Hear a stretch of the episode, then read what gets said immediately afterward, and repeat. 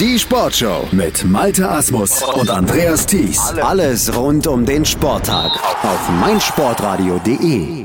Da sind sie wieder, unsere 99 Sekunden Sportbusiness Kompakt von und mit Professor Dr. Gerhard Nowak von der IST Hochschule für Management und heute geht es um diese drei Themen. Bastian Schweinsteiger wirbt für Glücksspiel, BVB-Aktie auf 17 Jahre hoch und Formel 1 Pleite in Brasilien kostet 45 Millionen Euro.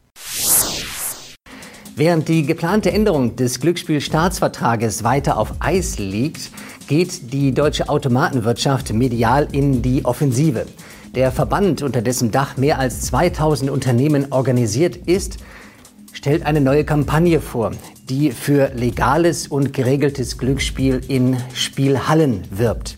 Prominentes Gesicht ist Fußball-Weltmeister Bastian Schweinsteiger. In Zeitungsanzeigen, auf Plakaten, in Fernseh- und Kinospots wirbt er wörtlich für sauberes Spiel, egal wo und was du spielst. Geht's noch, liebe Automatenwirtschaft? Klar, ihr wollt euch den 6,7 Milliarden Euro Markt nicht kaputt machen lassen und den Wettbewerb in Schranken halten, aber regelt das doch bitte mit der Politik. Warum muss der Sport hier vor den Karren gespannt werden? So macht man nur Politik mit Sport und das ging noch nie gut. Der sportliche Höhenflug von Borussia Dortmund spiegelt sich auch an der Börse wider. Die BVB-Aktie stieg so hoch wie seit 17 Jahren nicht mehr.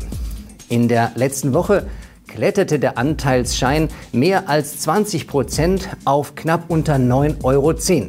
Damit bleibt er allerdings deutlich unter dem Ausgabewert. Der betrug am 30. Oktober 2011 Euro. Das berichtet der Sportinformationsdienst. Aktien sind nicht so beliebt bei den Deutschen, zumindest nicht als Kapitalanlage oder Altersvorsorge. Sehr wohl aber, um eine Identifikation und Verbindung zu einem Unternehmen oder einem Verein auszudrücken. Deshalb würde es mich sehr freuen, wenn Dortmund nicht der einzige Verein bleibt, der an der Börse gehandelt wird. So könnte sich möglicherweise auch ein neuer Aspekt in der 50 plus 1 Regel ergeben. Die Formel 1 wird bei den nächsten drei Grand Prix von Brasilien keine sogenannte Race Hosting Fee kassieren. Der vermutete Schaden liegt zwischen 45 Millionen und 90 Millionen Euro. Hintergrund ist laut Motorsport Total ein Formalfehler bei der Vertragsgestaltung. Zu Bernie Ecclestones Zeiten gab es zwei voneinander getrennte Verträge.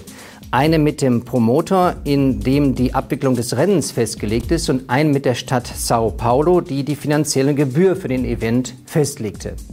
Liberty Media verlängerte den mit dem Promotor, nicht aber den mit der Stadt. Unglaublich werden sich die Motorsportchefs der Formel 1 gedacht haben, als die Herren von Liberty Media diesen Offenbarungseid erklären mussten. Denn 3 mal 0 ist 0. Erstaunlicherweise sind noch keine Konsequenzen gezogen. Oder sind diese Millionenverluste für Liberty Media nur Peanuts? Hören, was andere denken. meinsportradio.de.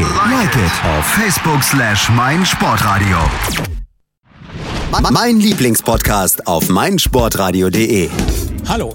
Hier ist Andreas Thies von der Sendung Chip in Charge, dem Tennis Talk auf meinsportradio.de. Jeden Montag versorgen Philipp Joubert und ich dich mit den neuesten News aus der Welt des Tennis. Darüber hinaus bieten wir Dailies zu den Grand Slams oder auch Live-Übertragung von ausgewählten Turnieren. Wenn dir gefällt, was du von uns bekommst, freuen wir uns über eine gute Bewertung für Chip in Charge auf iTunes. Dir gefällt, was du hörst? Dann rezensiere unsere Sendungen jetzt auf iTunes und gib ihnen 5 Sterne.